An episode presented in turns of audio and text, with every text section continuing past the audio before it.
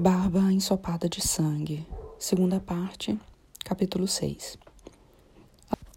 A delegacia é um prédio baixo e quadrado, cercado por grades de arame e guarnecido por uma viatura policial cinza e branca desocupada. É quase noite e uma luz ocre vaza pelas janelas basculantes. Ele entra esperando se deparar com alguma espécie de salinha sórdida e bagunçada, mas o interior é limpo e organizado. Não há papéis à vista e os armários e fichários parecem vazios e intocados, como os de um mostruário de uma loja de escritório. Cartazes de campanha de combate ao crack e à violência contra a mulher dividem espaço nas paredes com mapas rodoviários e geográficos da região. Numa das três escrivaninhas, um policial de farda caque está meio atirado na cadeira, olhando para o monitor e fuçando no mouse. Ele se vira e dá boa noite. É um homem grande, magro e musculoso, com ossos possantes que parecem pedir um corpo ainda maior. O maxilar e as orelhas são enormes e deixam os outros componentes de sua cabeça pequenos em comparação. Senta na cadeira em frente ao policial e explica que veio, hesitando um pouco antes de cada frase. Me mudei para cá há pouco. Tô morando num apartamentinho ali no canto da vila, do lado do deck do baú. Aluguei da dona Cicina e, na verdade, eu não tenho nenhuma ocorrência para fazer. Vim aqui mais por uma curiosidade que tem a ver com uma coisa antiga. Meu avô morou aqui em Garopaba no final dos anos 60 e ele foi morto aqui.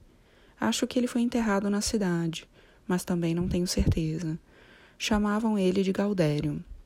Galdério? É. E ele foi morto aqui. Parece que sim. Quando mesmo? Em 67. 1967? Isso. O policial ficou olhando para ele sem expressão.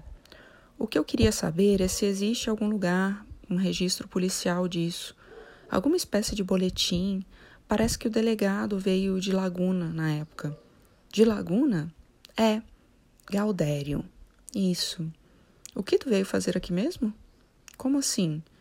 Tu disse que se mudou para cá faz pouco. Veio por quê? O policial está reclinado na cadeira, mas seus braços são tão compridos que alcança a mesa. Seus punhos relaxados ficam meio retorcidos, como as mãos de um artrítico. Não vim por nada, queria morar na praia. Sou professor de educação física. Mas o que, que isso tem a ver? Nessa época não tinha delegacia em Garopaba, o policial diz. Se existe algum inquérito disso aí, deve estar em Laguna. Mas eu duvido, faz muito tempo. Eu sou daqui, sou nativo. Meus pais e avós e bisavós são daqui. E eu nunca ouvi falar disso. As pessoas lembram de quem morre. Perguntei para alguns moradores mais antigos. Eu sei. Sabe? Sim, tô sabendo. Pois então, tem gente que lembra do vô, mas ninguém lembra da morte dele. Se ninguém lembra, não aconteceu. Eu quero ter certeza. As manzorras retorcidas do policial ganham vida. Os dedos endireitam e se entrelaçam. Ele abaixa um pouco a cabeça e o encara. Aqui tu não vai encontrar nada dessa época, talvez em Laguna. Uma gritaria vai aumentando de volume na rua e rompe porta dentro. O policial se inclina um pouco para olhar por cima do seu ombro com expressão ressabiada. Dois policiais entram arrastando com violência um rapaz algemado. Atrás deles entra um sujeito muito branco e loiro de uns 50 anos, gordo da cintura para cima e magro da cintura para baixo, que gesticula sem parar e grita coisas em língua estrangeira. O policial orelhudo e grandalhão pede licença, levanta devagar e vai dar atenção ao problema recém-chegado. O que está acontecendo? Um dos policiais que acabam de surgir, um baixinho com farda folgada no corpo, diz que pegaram um rapaz assaltando a casa do alemão.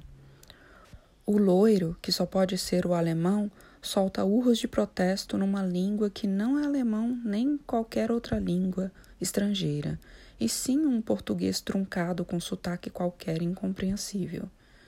grita que já é a terceira vez que o ladrão entra em sua casa, mostrando três dedos da mão.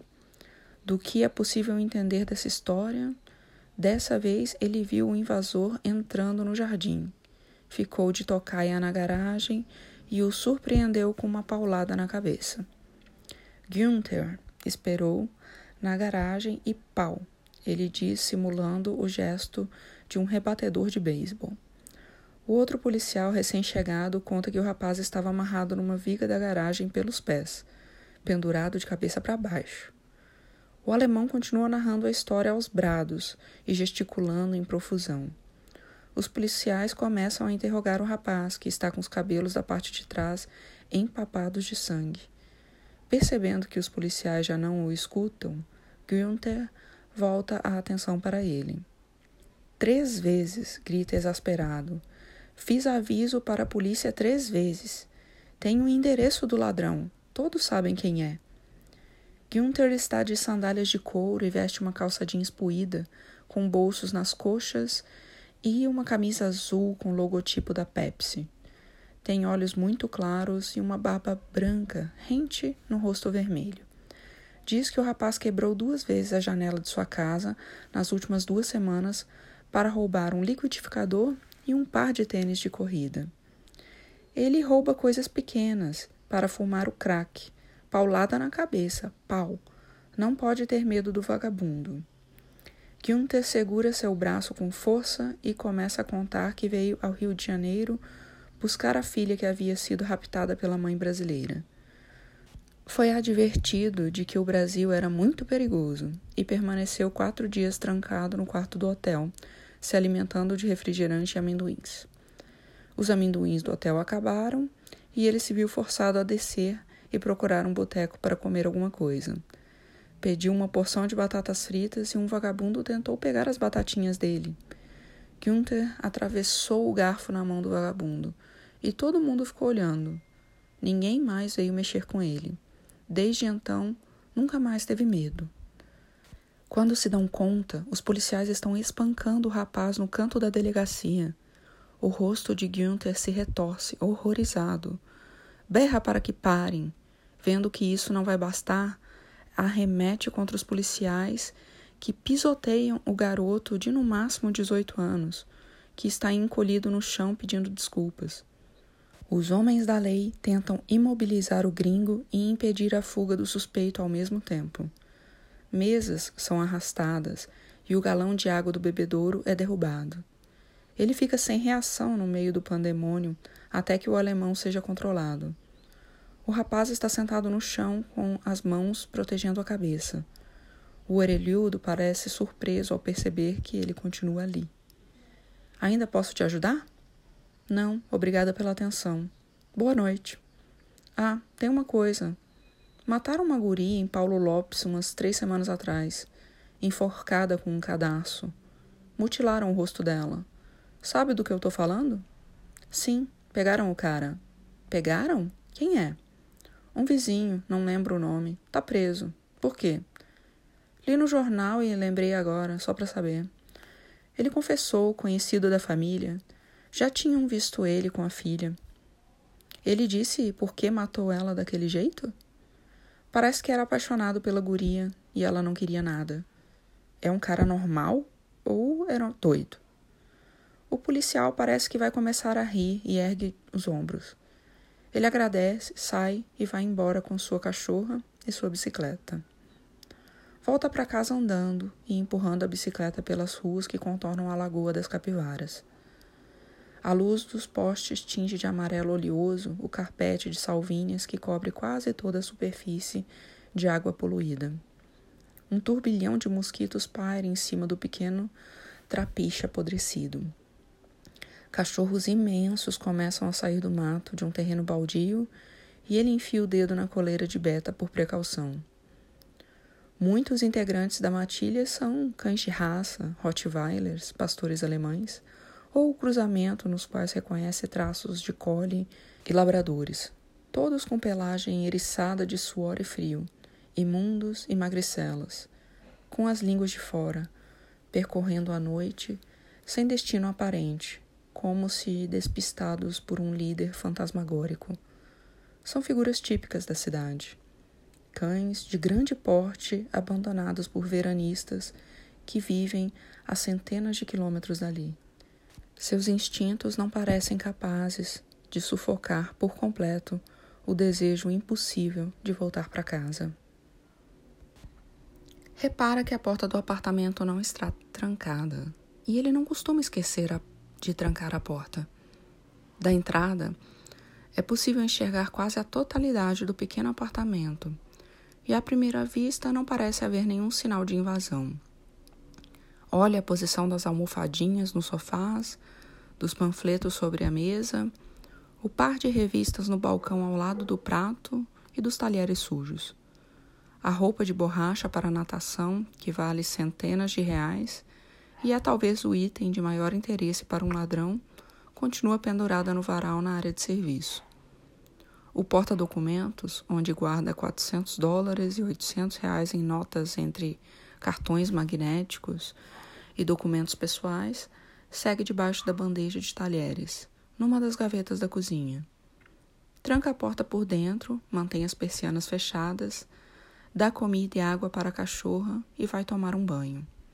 Mais tarde, passa algum tempo sentado no sofá, olhando para o celular. Reabastece os créditos com um cartão e diz com um número: Gonçalo? O amigo, desde os tempos de adolescência, começa o interrogatório usual a respeito do que deu nele para se mudar para a praia sem nem ao menos. Mas é logo interrompido. Pergunta a Gonçalo se ele ainda trabalha como repórter da redação do Zero Hora. Fala de seu desejo de obter qualquer informação a respeito da morte do avô e conta o que sabe: o ano, a história do assassinato anônimo no baile os dados confusos que o pai passou sobre sua vinda a Garopaba na época do ocorrido. Velho, tá tudo bem contigo mesmo? Escuta, Gonça. O pai veio aqui na época e disse que falou com um delegado de Laguna, que teria vindo para cuidar do caso. Mas ninguém aqui sabe de porra nenhuma, e na delegacia eles não vão me ajudar. O assunto é proibido por aqui, e eu ainda não entendi por quê. Ah, vai ser complicado isso aí. Teu pai não tinha um atestado de óbito? Não.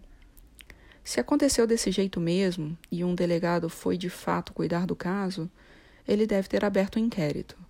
Mas imagina o cara chegando em 1967 num vilarejo de pescadores que tinha acabado de se emancipar para lidar com um assassinato sem culpado, para lidar com a justiça da comunidade.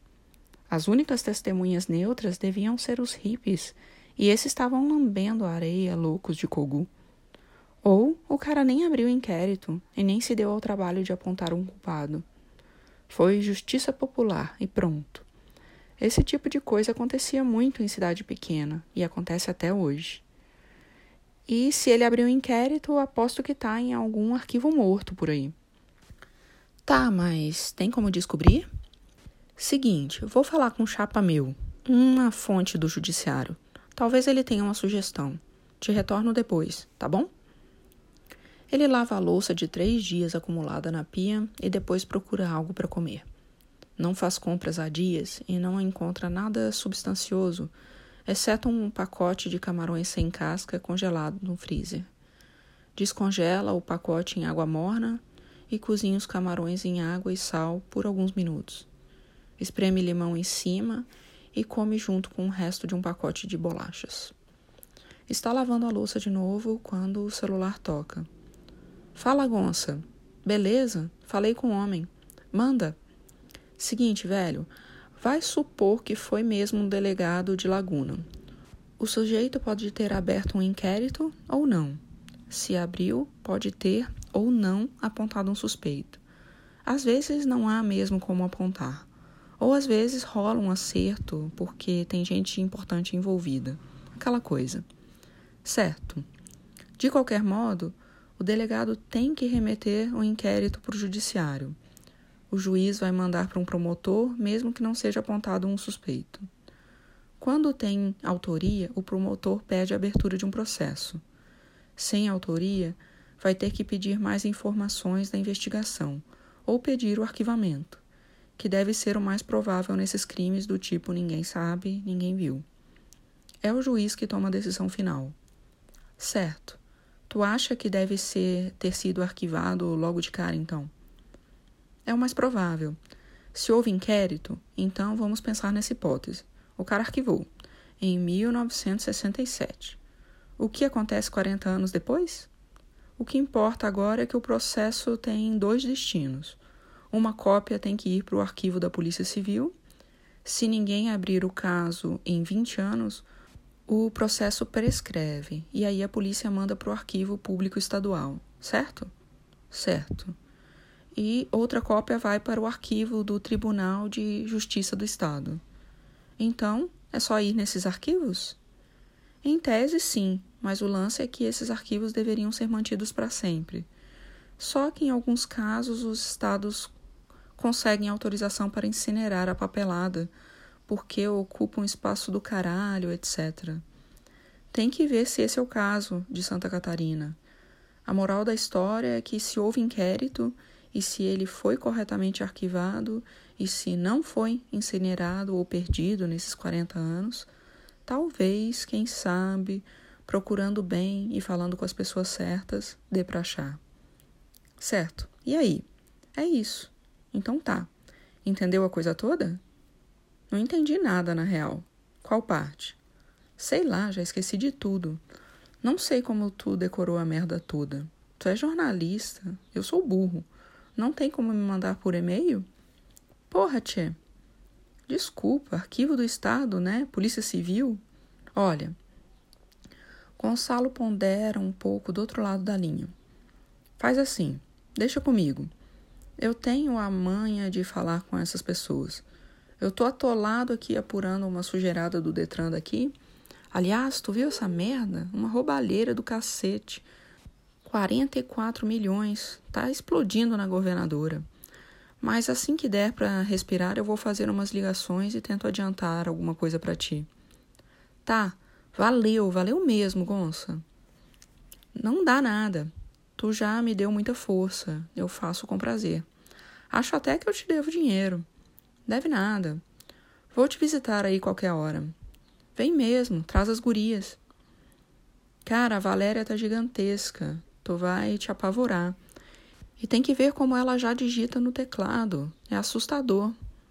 Ela tá com sete? Seis.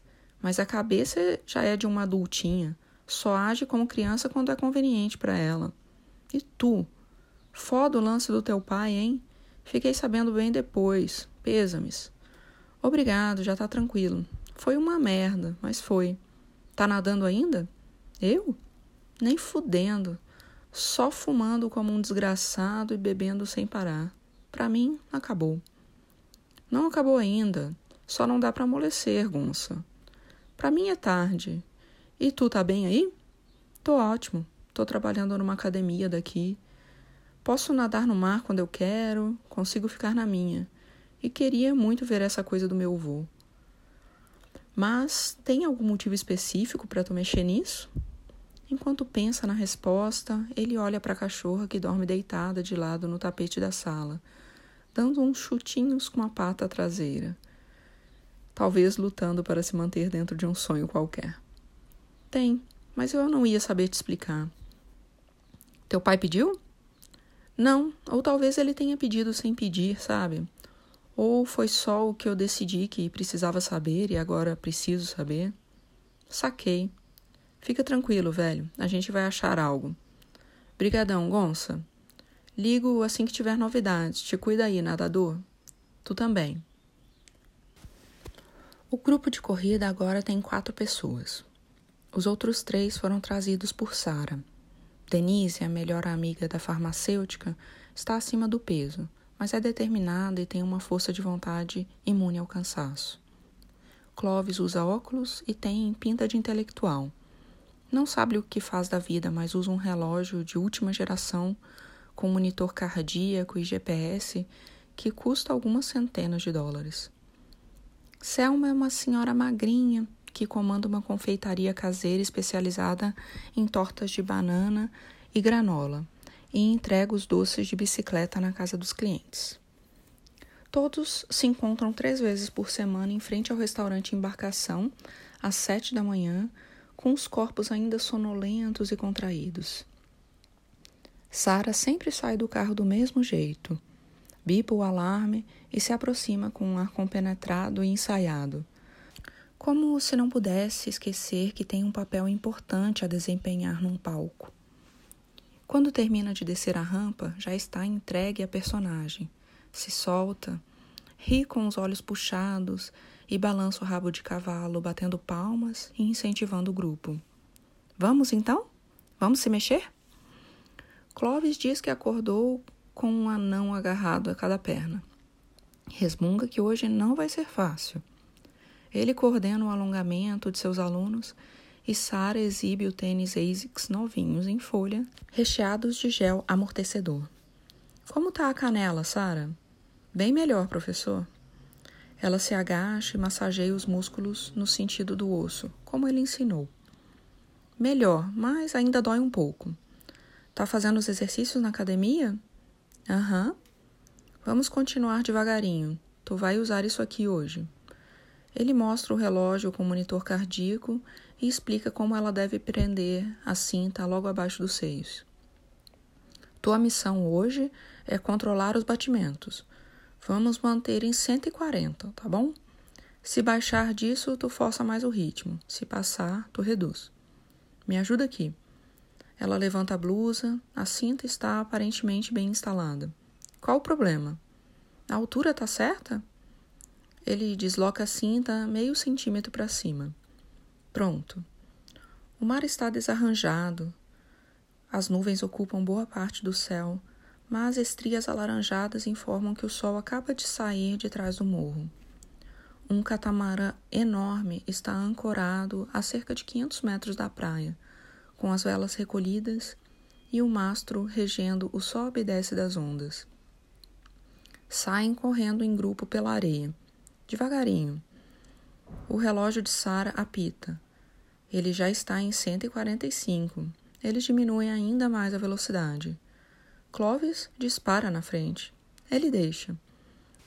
No fim da praia, pegam a estrada do Siriu, que tem um trecho curto, pavimentado, e depois é toda de chão batido e areia. Um pirralho assusta as galinhas no pátio de uma casinha à beira da estrada. A cada dois ou três minutos passa um carro ou moto, em algum sentido, e ele insiste para que todos corram em fila indiana, perto da margem da estrada, e prestem atenção nas curvas. Sara encontra seu ritmo e Denise a acompanha, bufando ruidosamente. Clovis sumiu lá na frente e Selma, que não tem nenhum preparo, começa a cansar. Ele diz às gurias que sigam em frente e acompanha a doceira, alternando corridinhas e caminhadas. Selma diz que é uma bênção viver num lugar desses e poder correr assim cedinho num lugar tão lindo. Diz que Deus já a fez passar por muita coisa antes de chegar aqui. Ele a incentiva e ela vai contando tudo. Na volta, Sara está com as bochechas flamejantes, que são sua marca registrada. Seu rosto oleoso de suor desprende um vapor visível. Diz que o marido, o dentista, quer fazer um churrasquinho na casa deles e os runners estão todos convidados. Depois pega o seu braço e o afasta um pouco dos outros como se quisesse contar um segredo. A gente ainda não combinou uma coisa. Qual? Como é que tu vai cobrar as aulas e tal? Não sei ainda, depois a gente vê. Mas tu não tem um preço? Vou pensar nisso, depois a gente vê. É que faz quase um mês e eles querem saber quanto vão ter que investir. Não se preocupem, depois a gente vê. Ela parece frustrada com isso, mas deixa o assunto de lado por hora. Depois que os alunos vão embora, ele pega a mochila que deixou escondida atrás do muro de uma casa e guarda dentro dela o calção, a camiseta e o tênis ficando apenas com a sunga que já vestia por baixo. Pega os óculos e vai nadar. A água está gelada, mas suportável. Vento suficiente para encrespar as ondas e ele vai abrindo caminho no mar batido em direção ao catamarã, planejando contorná-lo. Volta à praia e repete o circuito até cansar. Nadar até a praia da preguiça pode despertar a ira dos pescadores, que ainda fazem valer sua exclusividade de acesso à enseada na época da tainha. Quando está se aproximando do catamarã, escuta gritos de alerta. Esbaforido e com os óculos embaçados, estica a cabeça para fora d'água e vê dois tripulantes na popa gritando e agitando os braços. Tira o óculos e olha ao redor tentando ver ou ouvir alguma embarcação vindo em sua direção, ou talvez um boto, ou sabe lá o que. Um dos homens no catamarã gesticula para que ele se aproxime e aponta para alguma coisa na traseira do barco. Ele nada com cautela e, ao chegar um pouco mais perto, enxerga por cima das ondas um animal reluzente na plataforma da popa. É uma foca corpulenta, cor de grafite, com algumas manchinhas claras e escuras. Os homens estão rindo, encantados com um mamífero desengoçado e bigodudo que troca de apoio sem parar nas nadadeiras. Chega a poucos metros do barco. Um dos homens diz que a foca estava ali quando eles acordaram e não dá sinais de querer ir embora. Eles acham que ela está com fome. E o outro homem entra na cabine por um instante e retorna com um pequeno peixe. A foca dá uma olhada no peixe que o homem chacoalha sobre sua cabeça. Solta dois berros altos, fanhos e curtos, que parecem ser puro escárnio, e após uma pausa dramática, salta no mar com destreza e mergulha sem espirrar uma gota. Os três homens se olham sem saber o que dizer. Pergunta de quem é o catamarã, e os dois começam a explicar que estão apenas cuidando do barco. O dono, um paulista que está dando a volta ao mundo, parou para resolver algo na cidade. A foca sai da água e crava a mesma posição de antes na plataforma da popa, dando um salto digno de ginasta. Trouxe um peixe grande na boca, pelo menos três vezes maior que o oferecido pelos anfitriões. O peixe se debate até que ela cansa de se exibir e o devora. Na tarde do mesmo dia, ele está explicando às gêmeas como fazer um exercício educativo para alongar a finalização das braçadas quando uma mulher surge na entrada da piscina e começa a correr na sua direção, com o rosto franzino e os braços descontrolados. Atropelaram seu cachorro. Ele não reconhece. Não foi o meu, responde. O meu cachorro está aqui. Eu vi, ela grita exasperada. Foi bem na minha frente, ali na avenida. Ele continua tentando reconhecê-la. É uma mulher magra de uns 40 ou 45 anos veias como raízes de árvore crescendo pelos braços até as mãos. Não pode ser. A Beta está deitada ali fora, na entrada da academia. Ele diz com uma impaciência que soa afetada aos seus próprios ouvidos. Ela sempre fica na frente da recepção ou com a Mila na lanchonete. Ele dá dois passos na direção à saída da piscina, mas se dá conta de que não sabe onde está indo. Então para e hesita as gêmeas observam a cena com olhos arregalados. Parecem mais idênticas do que nunca. Ele está suando no ar quente e fedorento do cloro. A mulher o agarra pelo braço. Vem, vamos. O homem que atropelou levou ela lá na Grace. Melhor tu ir lá. A gente se conhece? Antes mesmo de terminar a pergunta, ele sabe que cometeu um erro. Fazia tempo que não se precipitava dessa maneira. Hein? Tu tá louco? Ele fita o rosto da mulher com força, espia suas sandálias, sua calça sarong verde dourada com padrões indianos, a blusa sem característica alguma, brincos, cabelo, dentes, nada. Ela põe a mão no rosto dele e o encara com um olhar maternal, como se ele fosse um filho doente. Fica calmo, eu vou contigo. Vem. Ele começa a segui-la com a respiração acelerada. Está dentro de um túnel de foco e fora dele tudo está borrado e já não interessa. Eu sou a Selma, tua aluna, diz ela olhando para ele. Eu sei, desculpa, tô meio confuso. Então este é o rosto de Selma. Eles tinham corrido juntos de manhã cedo. Ela havia lhe contado boa parte da sua vida. Ele repete as desculpas. Ela sacode a cabeça como quem diz que não importa.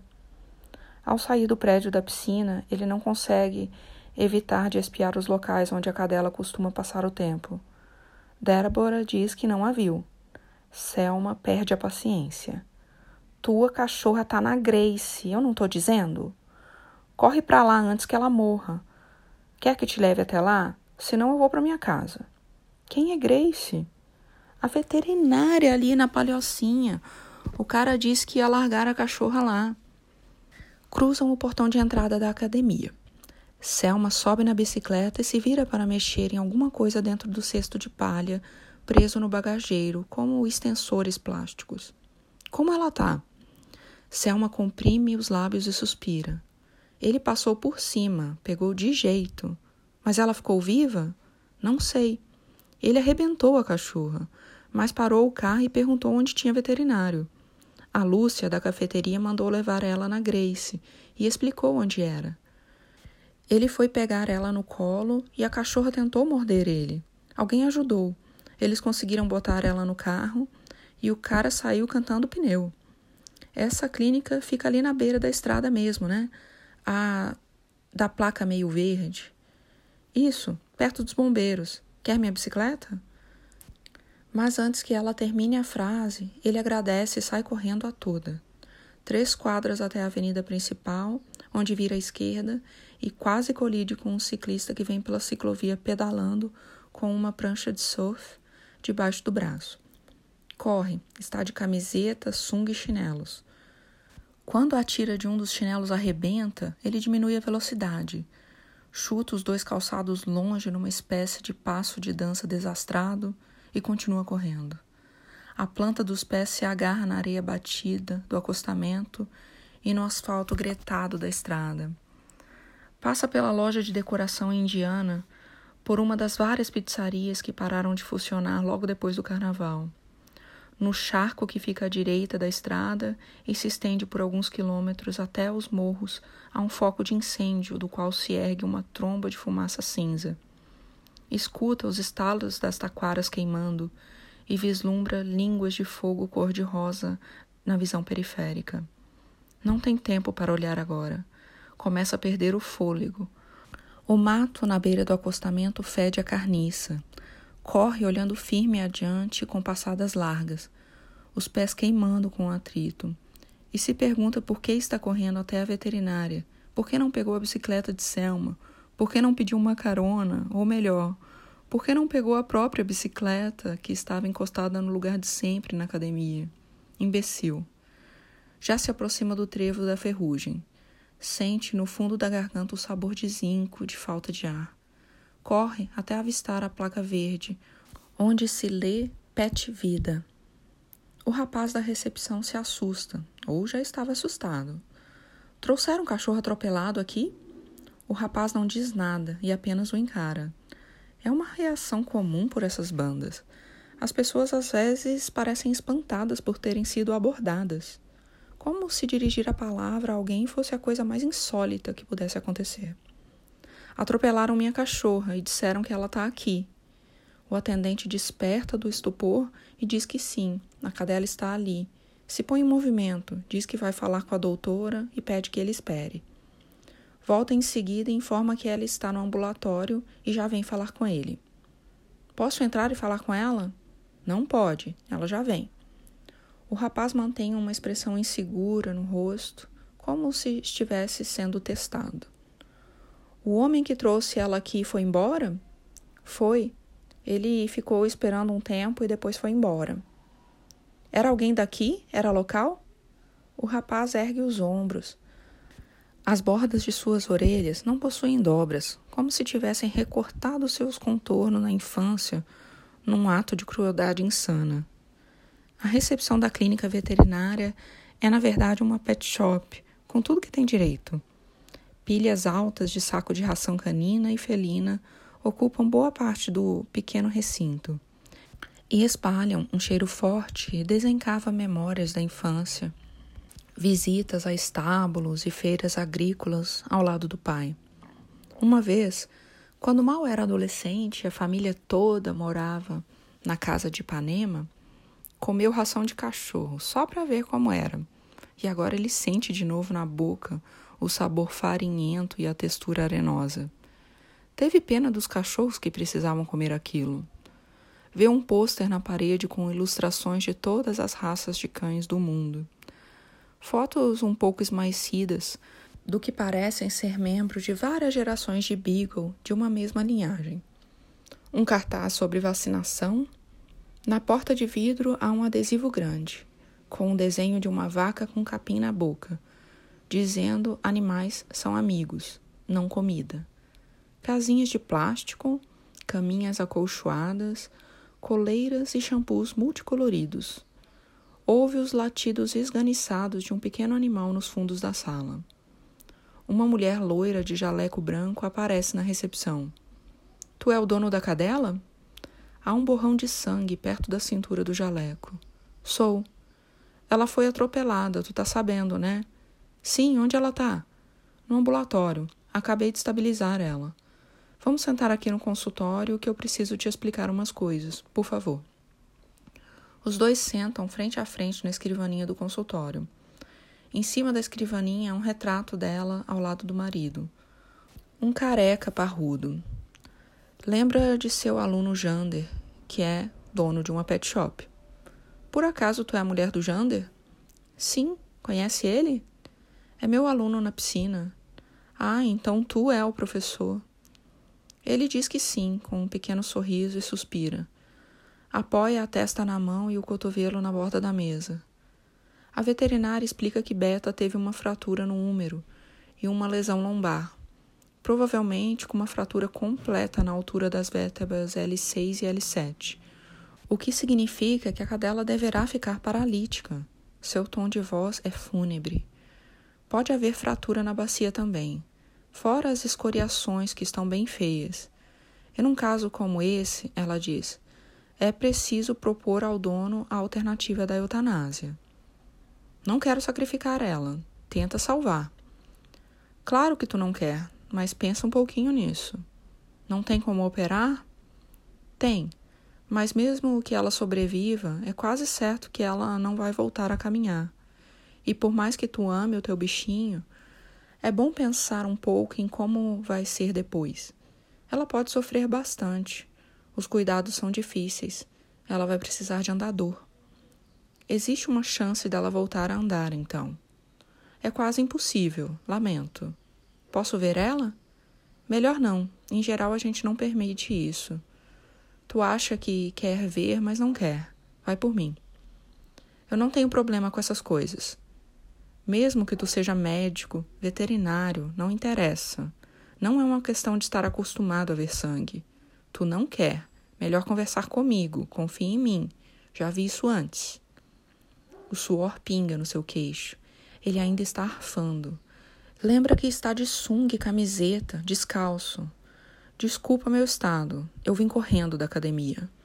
Não tem problema. Olha, eu peço perdão por insistir, lamento muito mesmo, Sei que tu ama muito, muito, muito a tua cachorrinha, mas preciso enfatizar que talvez seja melhor. É Grace teu nome, né? Isso. Grace, eu tô entendendo. Mas eu preciso dar uma olhada nela antes de decidir. Não vou embora sem fazer isso. Ela encara um instante. Vem comigo então. No ambulatório há pouca coisa. Um armário na parede, uma mesinha auxiliar, bisnagas de plástico, algodão, nenhum instrumento cirúrgico à vista. No centro, em cima de uma mesa de alumínio e debaixo do foco de luz, com as lâmpadas apagadas, está a cadela do seu pai. Eu limpei e sedei ela, mas é como avisei. Ela está bem machucada, vai te assustar. Ele se aproxima e olha. Depois vai até a veterinária que ficou na porta e fala com a voz baixa, perto do rosto da mulher. Faz de tudo que tu puder, Grace. Não importa quanto tempo vai levar. Não interessa quanto vai custar. Eu pago mais que o normal se for preciso. Pago o que tu achar justo. Se precisar levar para outro lugar, vamos levar. Faz o que dá para fazer para ela sobreviver e ficar o melhor possível. Tu entende que ela vai ficar paralítica? Que não tem garantia nenhuma de que ela vá voltar a andar? Sim. A cirurgia custa em torno de dois mil reais, mas pode acabar custando mais. Tudo bem, qualquer preço. Deixa teus dados com o William ali, celular e tudo. Eu te ligo assim que tiver notícia. E vão ser no mínimo 30 dias de internação. Isso também tem um custo. Tá certo, faz de tudo que tu puder. Garanto que eu vou fazer. Obrigada. Ele dita os dados a William e volta andando para Garopaba. A notícia correu na academia. Mila o abraça e beija seu pescoço. Sente o contato da pele acetinada da chilena, descendente de índios mapuche. Ela passa a mão em seus cabelos e lhe oferece uma fatia de torta integral de chocolate. Diz que ele está branco e parecendo fraco. Débora está cadastrando clientes novos, mas se estica na cadeira e pede informações sobre o estado do cão, com o rosto transido de pena. Diz para ele ir embora para casa. Está quase no horário mesmo e o Panela ficou olhando os alunos na piscina. Pensa em ligar para a mãe enquanto se troca no vestiário, mas desiste. Para ela, Beta é só um cachorro, para não dizer uma espécie de inimiga. E ele percebe como é absurdo que se possa ter ciúme por causa de uma cadela e de um homem morto, e ainda por cima com alguma razão. Quando contou à mãe que tinha decidido cuidar de Beta depois do suicídio do pai, ela balançou a cabeça sem entender. Se dependesse dela, constrangeria um morador de algum sítio a prometer que cuidaria do bicho. Mas seu filho ficando com o cachorro era uma espécie de ofensa. Chega cedo para buscar Pablo na escola. Quando as crianças são liberadas, o menino aparece acompanhado de uma professora. Perdeu a unha do indicador numa brincadeira. Está com um curativo exagerado no dedo um bolo fofinho de gaze presa com esparadrapo. A professora passa a mão em sua cabeça. Ele teve que ir no posto médico, né, Pablito? É. E o que, que a doutora disse? Que vai crescer outra unha, o menino responde, olhando para o lado, prestando atenção em alguma outra coisa. Acomoda Pablo na cadeirinha da bicicleta. Pronto? Pronto. Consegue se segurar bem com o dedo machucado? Sim. Doeu muito? Doeu. Segue fazendo perguntas por todo o caminho e Pablo as responde da forma mais sucinta e direta possível, e com uma honestidade que ainda não foi contaminada pelo sarcasmo e pela ironia. Quando chegam em casa, a mãe de Dália pergunta se ele leu o último e-mail que ela enviou. Confessa que ainda não. Tive mais uma visão contigo, ou sonho, se preferir. Desta vez foi bem estranho. Queria saber o que tu pensa. Prometo que vou ler assim que possível. No caminho de casa, ele para na frente da pizzaria na avenida principal. Identifica o quase 1,80m de altura e os cachinhos exuberantes de Dália. Ela está em reunião com os demais funcionários em torno do balcão do bar e faz sinal do outro lado da vidraça para que ele aguarde um minuto. Ao sair, se aproxima com os lábios torcidos, os olhos envesgados e o rosto inteiro repuxado numa careta.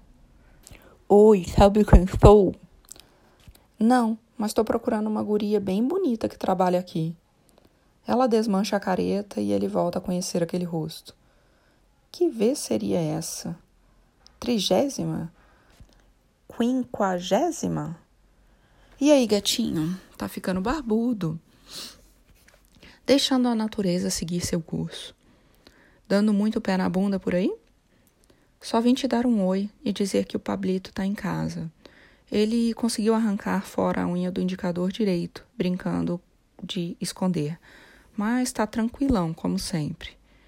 Levaram ele no posto e fizeram um baita curativo. Tá tudo certo. Ui, tadinho do meu neném. Vou dar uma ligada para a mãe e falar com ele agora. Obrigada por me dizer. Aliás, bom tu ter aparecido. Tinha que falar contigo. Não precisa mais buscar ele a partir da semana que vem. Tô largando o emprego aqui.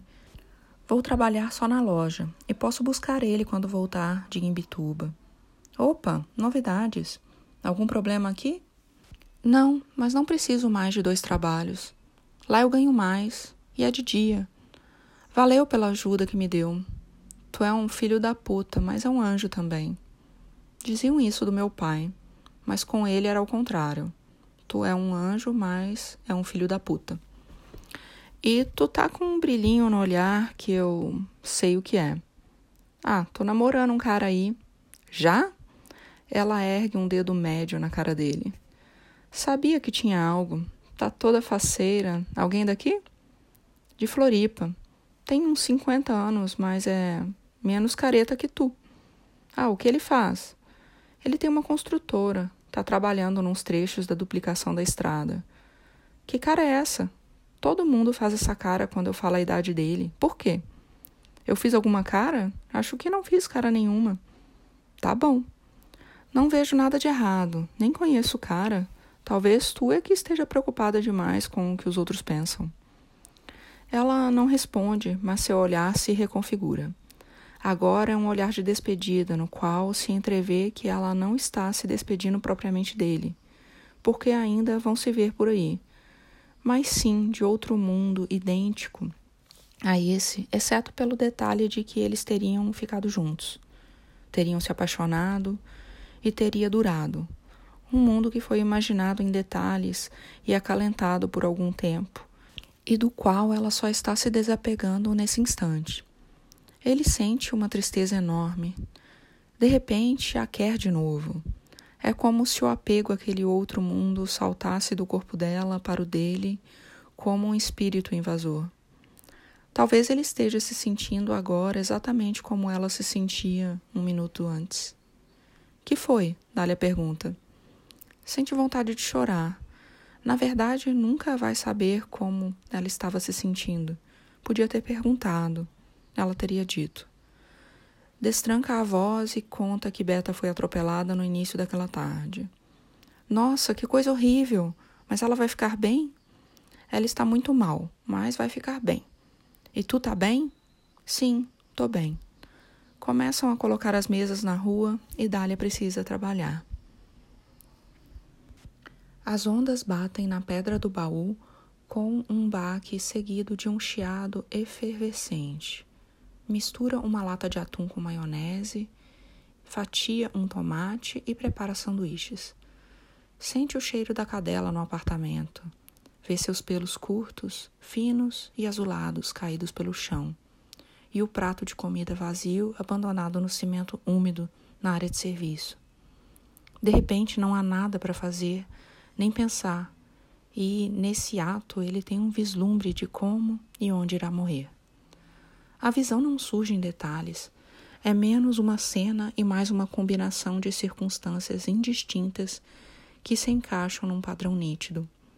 Não é a primeira vez que fantasia a própria morte vive fazendo isso e está bastante seguro de que todo mundo o faz. Mas dessa vez é diferente.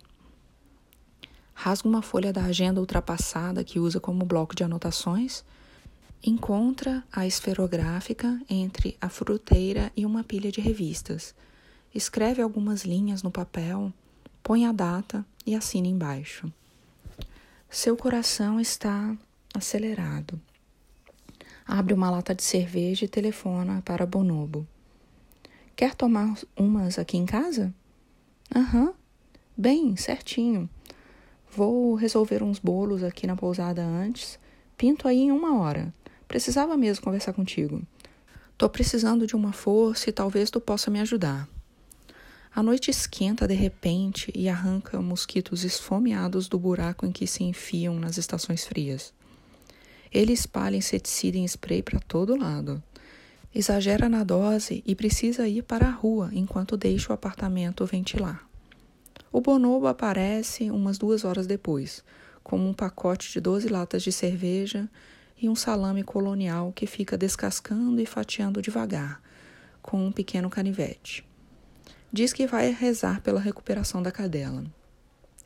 Entrega a folha de agenda dobrada para o bonobo e espera enquanto ele lê o que está escrito. Que merda é essa? Quero que tu também assine nessa folha. E guarde isso. Guarde mesmo, não perde. O que te faz pensar que tu vai morrer afogado aqui em Garopaba? Não precisa levar a sério, só guarde bem. Desculpa, velho, mas não vou assinar isso aqui. Tu quer te matar no mar? Por que tu assinou isso? O que esse papel vai provar? Não tô entendendo. Relaxa, é só uma coisa que eu acho que vai acontecer. Não vai ser logo, ainda vai demorar muito. Se tu acreditar de verdade no que está escrito aqui, tu vai acabar colocando a coisa em movimento. Rasga isso. Se acontecer assim, vai ser impossível saber se aconteceu porque eu disse ou se eu disse porque ia acontecer. O bonobo devolve o papel. Não quero ficar com isso. Rasga essa merda. Algumas cervejas depois, o bonobo pede dinheiro emprestado. Já estão um pouco bêbados e pela escada se podem ver relâmpagos silenciosos no breu do oceano. Fica surpreso com o pedido. Achava que a pousada dava dinheiro. Até que dá, o bonobo responde. Se fosse para sustentar a minha vida aqui, estava sobrando. Então o bonobo conta que manda dinheiro algumas vezes por ano para a irmã solteira, que vive mal, e mal cuidando de uma creche e também para o pai doente e que, na verdade, ele sempre teve mais sorte que juízo nesse esquema da pousada do Rosa. Perder dinheiro ali é tão fácil quanto ganhar.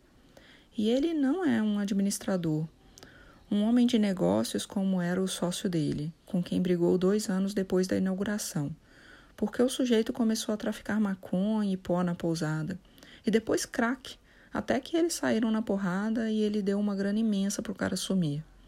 Coisa que ele prometeu fazer, mas não fez, pois preferiu continuar traficando ali em volta, até ser baleado na cabeça por um rival na Encantada, e que ele está devendo para a madeireira, para o contador e para o banco. Quanto tu precisa? Para sair do terror, uns três paus, três e meio. Pega a caneta ali na mesa e anota o número da tua conta em algum papel. Te transfiro amanhã. Cara, não precisa ser tudo. Tem mais umas pessoas para quem eu posso pedir. Tenho uma amiga na Silveira que já me emprestou outra vez. Ainda tenho uma parte do dinheiro da venda do carro. Tu me paga quando der. Tu vai gastar uma grana com veterinário. Sério, não precisa ser tudo. Se me emprestar uma parte já é um favor demais. Se eu tô dizendo que posso, eu posso. Não esquenta. O bonobo anota o número da conta numa folha em branco da agenda. Agora pega essa mesma caneta, assina aquele papel e guarda ele. O bonobo lê de novo o que está escrito na folha arrancada. Velho, tu é o cara mais perturbado que eu já conheci na vida. Te admiro. Ele assina a folha, dobra três vezes e guarda dentro da carteira de lona surrada com um fecho de velcro. Só guardar? Só. Guarda bem, não perde. Um gato amarelo trepa na fresta da janela e parece surpreso ao se deparar com dois homens na sala do apartamento. O felino encara os humanos e os humanos o encaram de volta, até que o gato decide que está no lugar errado e desaparece na noite com um salto. O que que tu tá fazendo aqui sozinho quando tá em casa? Ah, eu cozinho um pouco, jogo um videogame às vezes. E a Dália? Terminou. Que merda, logo antes do inverno. O que houve? Não sei, eu fui perdendo a vontade. Essa mina é muito massa, mas ela é meio avoada. Ah, não é avoada, coisa nenhuma. Ela se puxa pra caralho. Essas coisas de relacionamento a gente não escolhe quando acontece. O vento kármico leva e traz. Quando tu menos espera, aparece outra. Só cuida com essas guriazinhas nativas, que tu é de fora elas engravidam fácil. Os nativos já não vão com a minha cara, porque fico perguntando sobre a morte do meu vô. Se eu mexer com a filha deles, vou acabar tendo o mesmo fim que ele. Quer reescrever o teu papelzinho? Ele não responde e os dois ficam um tempo sorrindo em silêncio. Cara, tu joga pôquer? Já joguei umas vezes, mas faz tempo. Vai rolar um pôquer lá na pousada. Tô tentando marcar de novo com a turma. O Altair joga e o Dieguinho do posto de gasolina e uns pintas lá do Rosa também. É massa. Mas tem que se preparar porque as partidas levam tempo. A gente faz o poker do fraldão geriátrico. Tem que levar um pacote de fralda. Peraí, como assim? Fraldão geriátrico. Aí ninguém precisa parar o jogo para mijar. Tu não pode estar tá falando sério. Isso é totalmente demente. A gente já virou mais de um dia jogando sem parar. Mas e se o cara tem que cagar? Aí tudo bem, levanta e vai. Mas ninguém escorrega o aipim no meio de uma partida de pôquer, né? Tu afoga os colorados antes do jogo. É uma questão de profissionalismo, tem que levar a sério. Te aviso do próximo, vai te preparando. Quando as doze latas vazias estão sobre a mesa, o bonobo se despede com um aperto de mão complexo que envolve bater os punhos, dar um tapinha nas costas da mão, no peito do outro e estalar os dedos. Em seguida, dá um abraço. Valeu pela grana, tu é firmeza mesmo. Tranquilo, amiga para isso. Vou devolver logo. Fica tranquilo, quando der. Vê se não te isola muito aqui. Pode deixar. Fico meio preocupado contigo. Ah, vai tomar no cu, Bonobo. Vai para casa. Mais tarde, depois que o motor do tétano deu suas risadas na noite, antes de pegar, e que o ruído do carro sumiu na distância, e os cachorros dos pescadores pararam de latir e sacudir suas correntes, ele abre uma das mochilas que estão dentro do roupeiro e pega o álbum de fotografias. Senta no chão do quarto e folheia as páginas. Há fotos do pai, da mãe, de Dante e de Viviane. Pega uma foto do irmão mais velho e a compara com as suas para verificar mais uma vez como eles são diferentes na aparência. O irmão se parece mais com a mãe. Vê fotos da primeira namorada e da prima favorita, Melissa, que mora na Austrália e de que não tem notícias faz meses. Fotos de alguns colegas de faculdade, companheiros de triatlon. Olha para as imagens e tenta adivinhar quem está nelas. É capaz de errar até na do irmão, até na dos próprios pais em alguns casos mas já decorou a maioria das fotos desse álbum que considera o principal, o catálogo da sua existência familiar, social e afetiva. Olhe a foto com cinco atletas suados no sol, no início da tarde e montados em suas bicicletas speed, alinhadas lado a lado, como um pedaço da praia do Lame ao fundo e um cantinho de uma banca de frutas à direita. Cada um deles com uma fruta diferente na mão. Maísa com um cacho de bananas, Renato com uma fatia de melancia, Breno com um abacaxi, ele próprio com uma laranja espetada numa faca de cozinha e na ponta direita o Pedrão com um cacho de uvas rosa. Foi um dos últimos treinos da turma antes do Mundial do Havaí. Todas as fotos trazem os nomes das pessoas anotados à mão no verso, na margem inferior ou em cima da imagem mesmo pai, mãe, pai e mãe, Dante, Viviane, eu e Viviane, Viviane, segunda direita e amigas, turma do clube Cacheiros Viajantes, Renato, eu, Breno, Maísa, Sandrinha, Leila, abraçados na borda, e Pedrão, com uma seta apontando para o rosto sorridente dentro da piscina. Há três retratos seus, e em todos está escrito eu. Milhares de pessoas se juntam na Praça Central na segunda quarta-feira de junho, numa noite fria de rachar, para a inauguração da 11ª Quermesse de Garopaba, com show de Gian e Giovanni. As músicas da dupla sertaneja vinham tocando sem parar nas rádios locais, e uma dessas músicas é cantada agora, de cabo a rabo e a plenos pulmões, por uma menina de uns cinco anos balançando na garupa dançante do pai. A praça em si desapareceu debaixo da multidão, do palco secundário, do palco principal, com seus canhões de luz verde, vermelha e azul, e das dezenas de barraquinhas de artesanato, bebidas, pinhão, quentão, lanches, guloseimas e acepipes sem fim.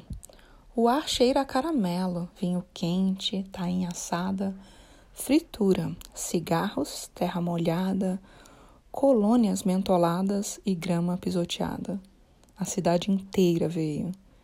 As crianças menores trepam nas árvores e ficam sentadas nos troncos com as perninhas pendendo como galhos apodrecidos, para enxergar o espetáculo por cima da massa de bandos de adolescentes, casais de mãos dadas e famílias avançando em formação compacta.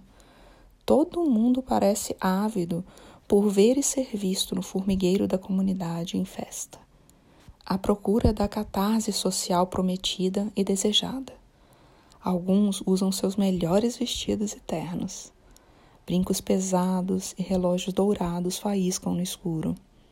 Deputados, aleijados, médicos, policiais, pescadores, atletas, casais com carrinhos de bebê, vagabundos, turistas. Os loucos estão todos ali com sua loucura aplacada pelo tumulto. Também vieram os entediados, os que não conseguem dormir com o barulho e os que olham em volta com os ares de censura ou incompreensão todo mundo. Ele caminha sozinho, com um copo de quentão na mão.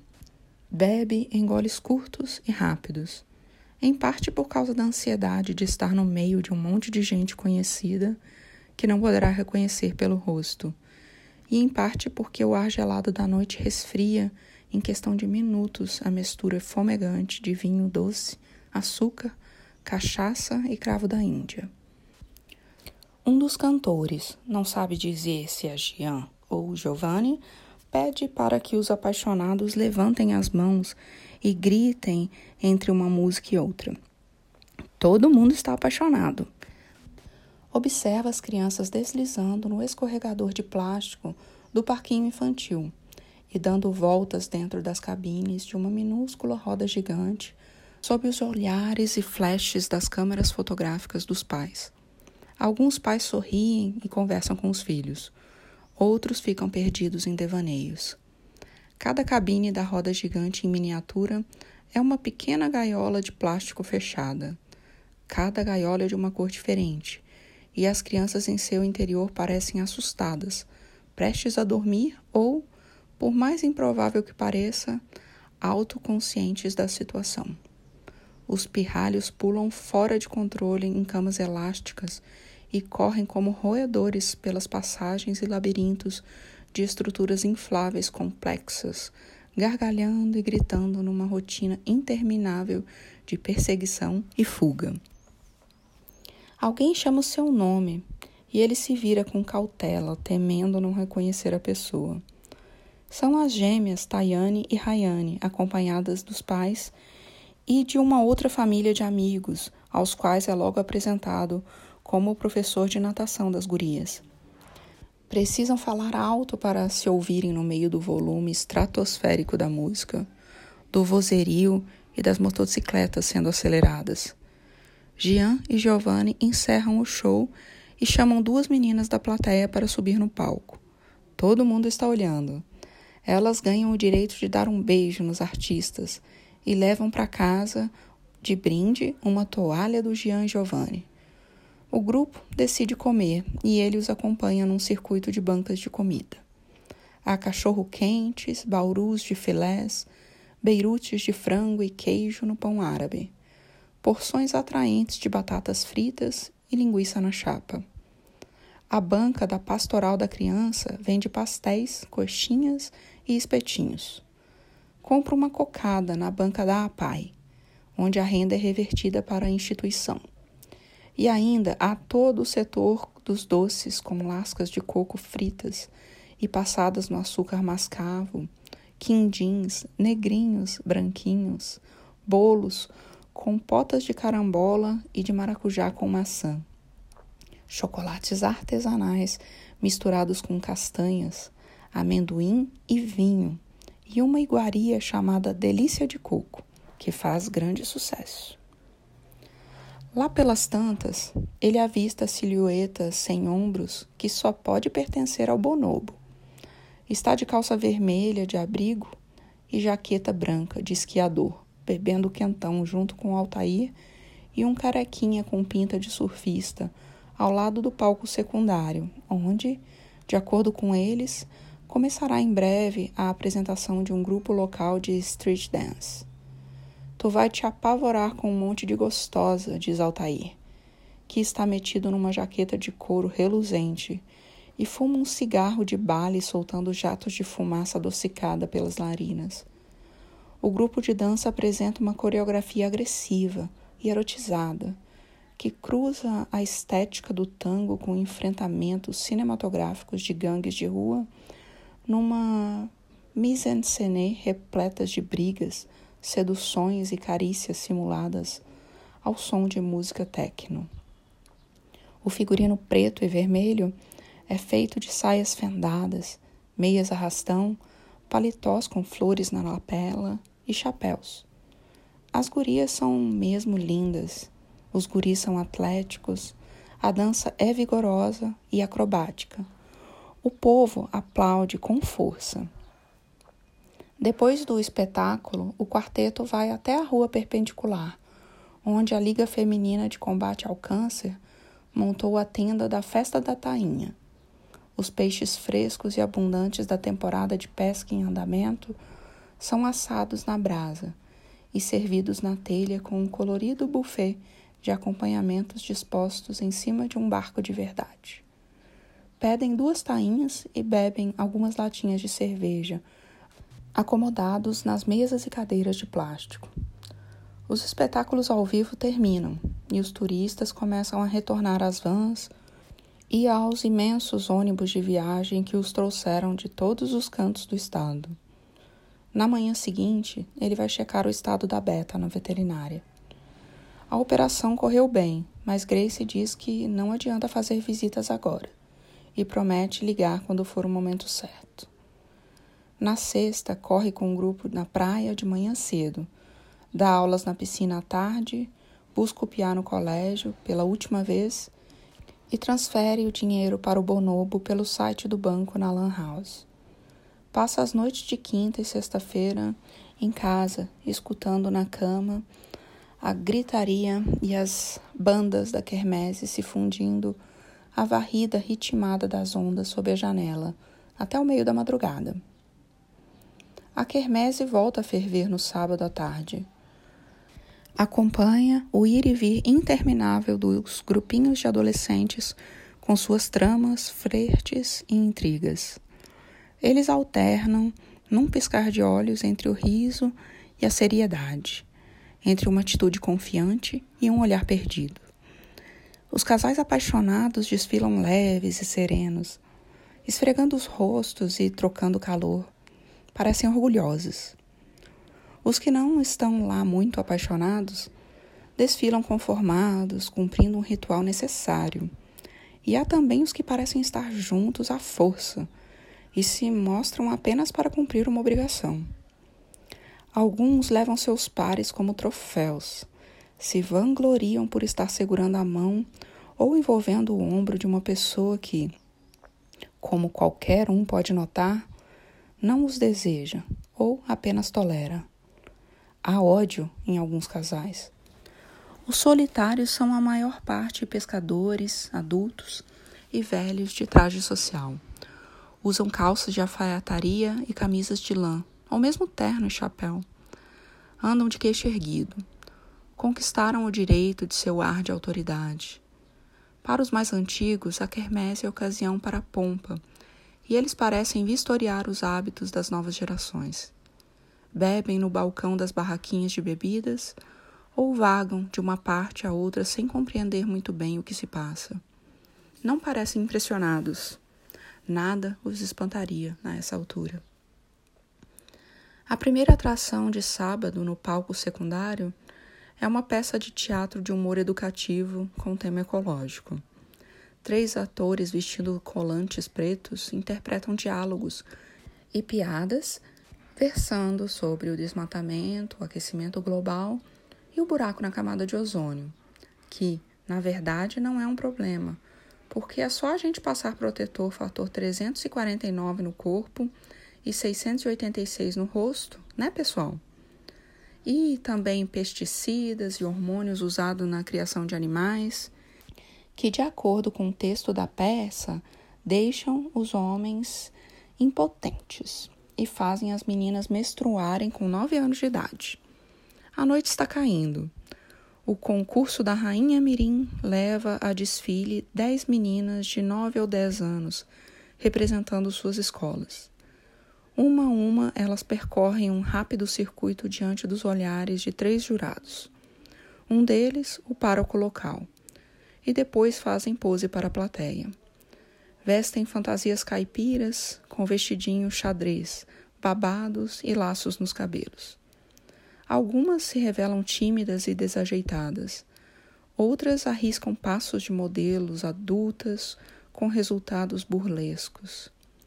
O apresentador quer saber de cada uma se elas têm algo a dizer, e uma vez interpeladas, elas dizem o nome, a idade e o nome completo da escola que em alguns casos é bem difícil de pronunciar, e explicam por que gostam de estudar nela. Algumas memorizaram os textos que falam sobre suas comunidades ou bairros, mas as que improvisam são as mais aplaudidas, principalmente quando se atrapalham e ficam vulneráveis. A mais miudinha de todas trava por completo, esquece o texto decorado e encara atônita a plateia Fica girando o corpo com um pequeno sorriso fixo no rostinho, até ser retirada sob aplausos. A vencedora é da escola Pinguirito, a mesma do Pablito. Ela desfila de novo e recebe um presente indecifrável. Em seguida, elegem a rainha jovem. São apenas três concorrentes, todas de quadris largos, maquiagem pesada e cabelos alisados com chapinha. A representante da comunidade das areias do Macacu é de longe a mais bonita, mas vence a candidata da Rádio de Garopaba, a mais patricinha.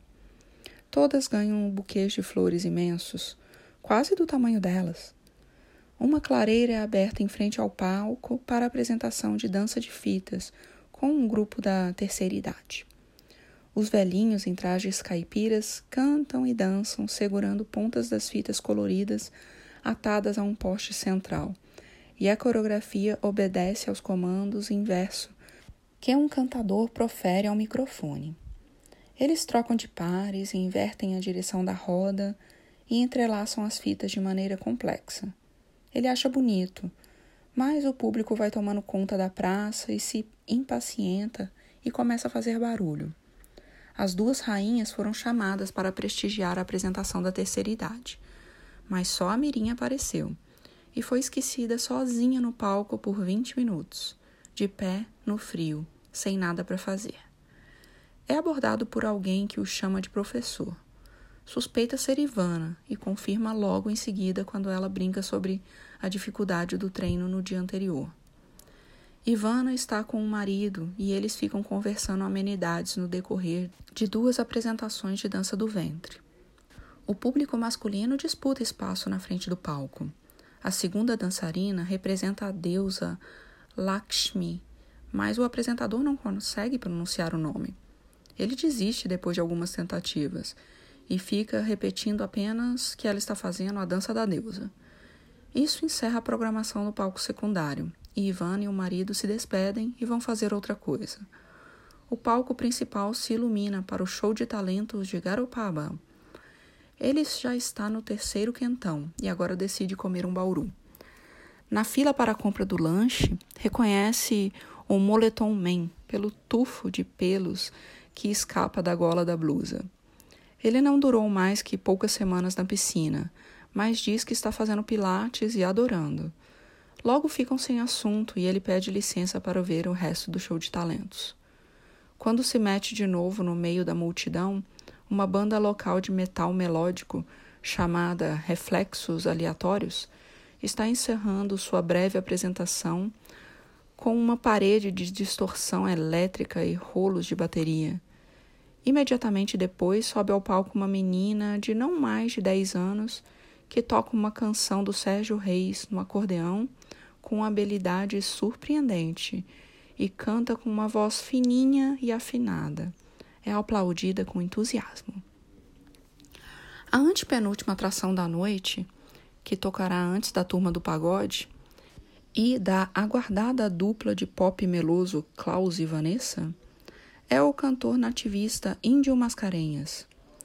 O homem que sobe ao palco deve ter sessenta e poucos anos. Usa bombacha preta, botas marrons, lenço vermelho e chapéu de gaúcho. Mesmo vistos de longe, seus traços rústicos e a queixada maciça chamam a atenção. Um facho de luz incendindo em diagonal expõe suas rugas profundas, como cicatrizes. Sobra cartilagem no nariz largo e esburacado e nas orelhas. Sua pele tem cor de madeira e parece madeira. Não há banda, apenas o homem e seu violão. Em vez de cantar, ele começa a fazer um discurso interminável sobre sua jornada como artista.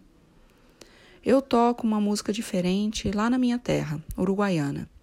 Aqui vocês ouvem esse tipo de música com uma roupagem mais dançante. Vocês me perdoem, mas eu sou mais selvagem. Meu chapéu é diferente do de vocês. É de aba larga. Na frente da minha casa tem a igreja. De lado, o bar e do outro lado, o bordel. E eu me sinto feliz em todos eles. O público da praça não se entusiasma muito com o índio Mascarenhas e logo começa a dispersar. Alguns adolescentes começam a xingá-lo, mas a figura do cantor o atrai e ele se aproxima para a beira do palco. A ladainha dura vários minutos e é autocentrada e narcisista, mas também é sincera e impregnada de uma ingenuidade tocante. O homem se declara bruto, mas parece frágil e exposto. Sua figura tem uma pureza ancestral. O discurso repetitivo não alcança nenhuma espécie de conclusão, mas de repente ele se dá por satisfeito e começa a tocar. O violão elétrico está desafinado e com o volume regulado acima do ideal, o que distorce o som e faz os amplificadores estalarem. Índio Mascarenhas nunca dedilha o instrumento. Apenas varre as cordas com uma batida veloz e percursiva, que não dá trégua enquanto os dedos da mão esquerda se enroscam em acordes que sustêm a melodia por um fio. Sua voz é grave e bonita, mas não tem nada de extraordinário. É a atitude e o jeito de tocar que hipnotizam. Seu pai tinha uma porção de vinis de música nativista, e ele cresceu escutando clássicos gauchescos. Mas esse som rústico e meio improvisado é diferente de tudo que já ouviu. Instantes depois de encerrar a primeira canção, enquanto colhe alguns aplausos e algumas vaias da parte do público que ainda não se afastou, Mascarenhas passeia o olhar pela plateia e de repente faz cara de susto e dá um pulo. O cantor o encara com os olhos apertados e então os arregala e ergue as sobrancelhas como quem viu e depois reconheceu um fantasma. Depois da apresentação, ele avista o homem de bombacha e lenço com o cotovelo apoiado no balcão de uma banca de bebidas e se aproxima. De perto, o cantor nativista exala um cheiro azedo de suor que chega a dar tontura. Está bebendo cachaça num copo de plástico. O chapéu de aba larga está em cima do balcão e seus cabelos são fartos, mesclados de preto e branco gordurosos e colados ao couro cabeludo. Ao seu lado está uma menina de uns 13 anos com cabelos pretos amarrados num rabo de cavalo, olhos grandes e interessados e feições de bugra. Está conversando com outro homem, um baixinho também de bombachas, com uma jaqueta de couro marrom por cima da camisa social. Ao vê-lo chegar, Mascarenhas o mede com um olhar de cima a baixo e volta a conversar com o baixinho numa tentativa tacanha de disfarçar o reconhecimento anterior. Mesmo assim, ele fica bem na frente do cantor e dá a boa noite. O boa noite de Mascarenhas é acompanhado de um bafo fédido que poderia derrubar um homem, e essa agressão olfativa desenterra um detalhe da última conversa que teve com o pai. As décadas aparentemente não tinham amenizado em nada o problema. Para piorar, Mascarenhas está fumando um palheiro forte e mascando punhados de amendoins colhidos de uma tigela sobre o balcão. Gostei muito do teu show, ele diz, estendendo a mão. O cantor recebe o cumprimento com a sua mão maciça e dura como pedra e sorri. Gratidão, rapaz. Sem mais rodeios, com sua voz calorosa e enrouquecida por um regime incessante de chimarrão fervente e tabaco rústico, Mascarenhas vai direto ao assunto. Guri, tu é a cara de um homem que conheci aqui mesmo em Garopaba, muitos anos atrás. O índio vem tocar aqui desde os anos 60, o baixinho se intromete. Esse aí tem história. Mas, tchê, tu me deu um baita de um susto. Mascarenhas continua. Pensei que era uma aparição. Tu achou que eu era o Galdério? Mascarenhas franze o senho e vira a cara de maneira teatral. Ixi, ele diz, e depois não consegue dizer mais nada. E abocanha outro punhado de amendoins. Eu sou neto dele. Meu pai me contou desse encontro de vocês. Teve uma briga, não teve? Teve. Uma briga, sim, teve. Barbaridade. Faz tempo isso. Essa quermesse era duas barraquinhas e um palquinho baixo assim, ali no salão paroquial. A menina puxa a camisa de Mascarenhas. Que foi, princesa? Ó, oh, essa aqui é minha filha, Noeli, minha chucrinha. Está viajando com o pai, né? Hein? O que tu quer, menina rosa do charco? A menina pede dinheiro para comprar uma maçã do amor do outro lado da praça. O baixinho se adianta tira um maço de notas do bolso da bombacha e entrega uma nota de cinco reais à menina. Ela agradece timidamente e sai segurando a nota com as duas mãos. Vai contornando por fora que tem menos gente, o cantor grita para a filha. A multidão cresce sem parar desde o início do show do pagode. Que guria bem rica, diz o baixinho. Essa bichinha nunca saiu de Bagé, diz Mascarenhas. Ela reclamava para mim: Tu só viaja, pai. Vamos junto então, eu disse para ela. Agora ela já foi para Toledo, Cascavel, Pomerode. Hoje ela tomou banho de mar gelado e amanhã vamos para Bom Jesus e depois Amaral Ferrador. Depois a gente volta, que ela tem que estudar. O índio toca o Brasil inteiro, diz o baixinho. Tocou na Amazônia no início do ano, não foi? Foi. A gente tocava junto lá em Uruguaiano nos anos 70. É, o Homero aqui era um parceiro e agora é meu empresário em Garopaba. Um subiu na vida e o outro continua sendo artista. Vou morrer índio velho. Tu ia me falar do Galdério. O Galdério, tu é neto dele, né? Sou. Mascarenhas dá uma tragada forte no cigarro, fazendo a palha de milho faiscar e depois fala soltando fumaça pelo nariz e a boca. Mas como é que pode? Depois de tudo que eu vivi, o diabo ainda consegue me dar susto. Que coisa! Tu aceitas uma cachaça de butiá? Mas é claro. Bebe um gole da cachaça turva e amarelada. Índio Mascarenhas arregaça a manga da camisa até um pouco acima do cotovelo, mostrando a pele castanha e com aparência de couro curtido. Ele mostra uma cicatriz sinuosa de 5 ou 6 centímetros que termina num queloide escurecido no meio do braço. Falando alto para ser ouvido por cima do pagode da turma do pagode, e submetendo seu interlocutor a doses pungentes da fragrância que seu avô outrora definiu, de acordo com o pai, como bunda de guaxaim morto. Mascarenha diz que esta é a marca deixada pela facada que o Galdério tinha acertado de raspão em seu braço na quermese de 40 anos atrás. A briga tinha sido feia e só não foi trágica porque trataram de apartá-la sem demora. O Galdério era um sujeito charmoso que dava medo, se é que dá para entender, o cantor diz. Eu era moço naquela época, peitava quem precisasse, mas teu avô fez eu me encolher todo, apesar de ser um homem bem mais velho. A gente tinha se estranhado antes num baile de alguma cidade perto da fronteira. Não tô certo qual, acho que foi em Santana do Livramento.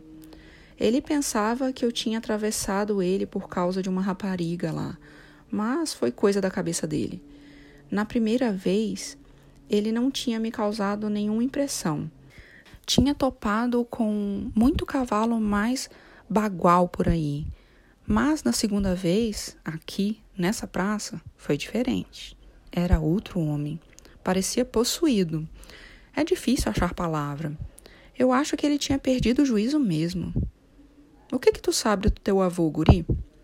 Pouca coisa. O que meu pai me contou e o que tu tá me contando agora. Eu nunca vi ele. Desapareceu antes de eu nascer. Parece que mataram ele aqui. Que coisa! Tu é muito parecido com ele. Acho que ele era mais alto, mas tu é a cara do miserável, cuspido e escarrado. Tira a fotografia da carteira e a entrega a Mascarenhas. O cantor joga a ponta do palheiro na grama antes de pegá-la cuidadosamente com a ponta dos dedos. Um solo de pandeiro se mistura às saraivadas de fogo de artifício. Mas é ele mesmo. Um pouco diferente, mas não esqueço essa cara. Diferente como? Não sei. Tem meia dúzia de pessoas que a gente encontra nessa vida que deixam impressão forte, que nunca passa. Gente que bota um medo estranho, parece que tem um mal na pessoa. Mas é uma maldade que só é maldade aos olhos do homem, não aos olhos da natureza. Lembro de um outro homem assim que conheci faz uns anos, depois que cantei num rodeio em São Jerônimo. Sabe onde fica isso? Ali para os lados de Pântano Grande, charqueadas. No dia seguinte, fui ver umas reses que um sujeito lá queria vender para um companheiro meu. A terra era bem para dentro, em cima dos morros. O homem lá disse que tinha uma coisa para me mostrar um vivente que morava numa tapera no fundo do vale. Descemos um cerro difícil a cavalo e lá no fundo tinha essa taperinha de pedra e barro, muito antiga e estragada, quase vindo abaixo. E dentro dela morava um velho sozinho, e não dava para dizer a idade, de pele escura e bem encarquilhada, uns cabelos brancos caindo no ombro assim. Vivia sem nada com uma chaleira e uma adaga. Dormia junto com os porcos. Só que esse homem tinha uns mirréis guardados em algum lugar ali em volta. Não entendi se era dinheiro graúdo, mas era o bastante para o velho ser enterrado. Tinha um filho dele de olho no dinheiro. Um filho que tinha ido para a cidade e estava esperando o velho morrer para botar as mãos nos pilas. Mas o pai não queria saber do filho. Dizia que era um imprestável e não queria ver a fuça do rapaz de jeito nenhum. O velho disse que esse filho tinha ameaçado ele de morte e que ele estava ali há meses esperando o desgraçado aparecer. Ele tinha uma garrucha dessas do começo do século, toda estrupiada, desse tamanho assim. Mostrou a arma, toda enferrujada. Dava para ver que não dava mais tiro. Era uma coisa triste. Mas o velho dormia segurando a garrucha, esperando, sabe lá desde quando, para duelar com o filho, vivendo ali como bicho do mato. E tinha uma coisa no olhar dele, no fundo dos olhos miúdos, que quase não dava para ver. Ele tinha os olhos fechadinhos e enfiados no fundo da cara, mas saía dali uma fúria que dava calafrio. E teu avô me deixou a mesma impressão. Não na primeira vez que topei com ele, só na segunda, aqui em Garopaba. Ele tinha mudado. Não me pergunta o que é. É a noite do mundo. Esse tipo de coisa me dá pesadelo. E tu sabe o que aconteceu com ele? Com o Galdério? Com o velho da tapera. Sei, morreu abraçado na garrucha e foi comido pelos porcos dele. Puta merda! O filho encontrou o corpo, mas não encontrou o dinheiro. Que tal? E o meu avô, soube alguma coisa dele depois? Depois dessa vez que me estranhei com ele, nunca mais vi. Na outra vez que vim para cá, achei estranho que não tinha sinal dele. Não é só que ele tinha desaparecido. Ninguém falava dele, ninguém lembrava. Mas não podia ser verdade porque ele era bem conhecido. O povo estava mentindo. Não sei por causa de quê. Eu perguntei.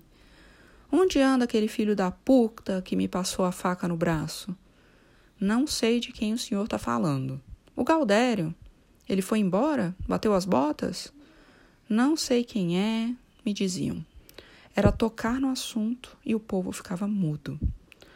Meu pai disse que mataram ele num baile, apagaram a luz e esfaquearam ele. Fizeram isso? Foi o que contaram para o meu pai na época. De tanto ele aprontar, resolveram se livrar dele. E fizeram de um jeito que nunca vai dar para saber quem matou. Talvez por isso todo mundo finge até hoje que nada aconteceu. Pode ser. Não sabia disso. Tu sabia disso, Homero? Não sabia. Moro aqui faz 25 anos e nunca ouvi falar. Mas tem muita lenda por aí. Aqui tem até fantasma de baleia. Mas isso aí meio que explica, reflete Mascarenhas. Pode ter sido assim mesmo, até porque. Ele não continua. Até porque o quê? Não sei se vale a pena dizer, porque não tenho certeza. Mas alguém deve ter me falado isso na época, senão eu não teria me lembrado agora. Não é o tipo de coisa que se inventa.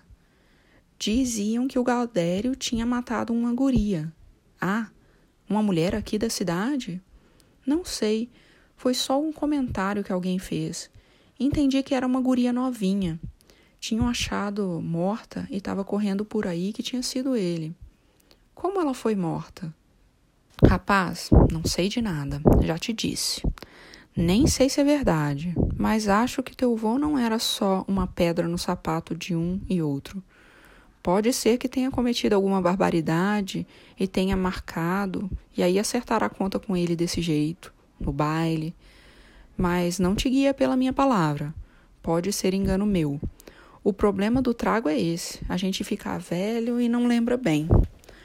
Fica pensando nisso e não consegue dizer mais nada. Tinha imaginado o avô de muitas maneiras, mas não como um assassino de ocasião, e menos ainda como um psicopata. A ideia não se assenta em sua mente, seu organismo rejeita. Mataram uma guria umas semanas atrás em Imbituba, diz de repente. Vocês viram essa?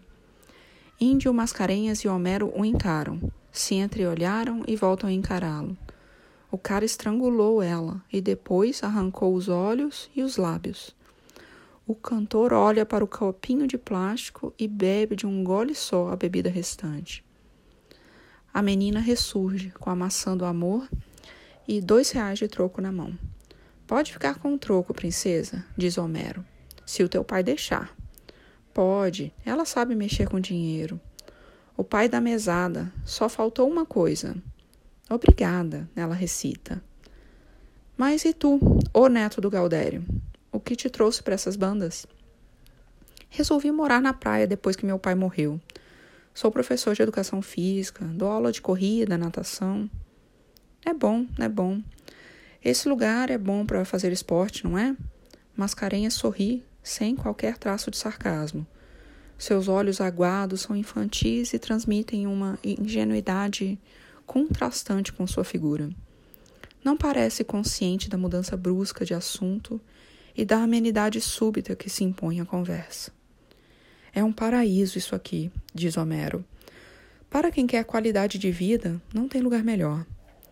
O mar é o caldo primordial, diz Índio Mascarenhas em tom elevado, a fonte da vida. Do mar viemos e ao mar voltaremos. É verdade, ele concorda. Só para concordar. Em seguida, os dois homens pedem licença e se despedem cordialmente. Homero alega ter assuntos a tratar na madrugada de sábado e Mascarenhas, se ele entendeu bem, vai atravessar a multidão e levar a menina na garupa até a frente do palco principal para que ela não perca o início do show de Klaus e Vanessa.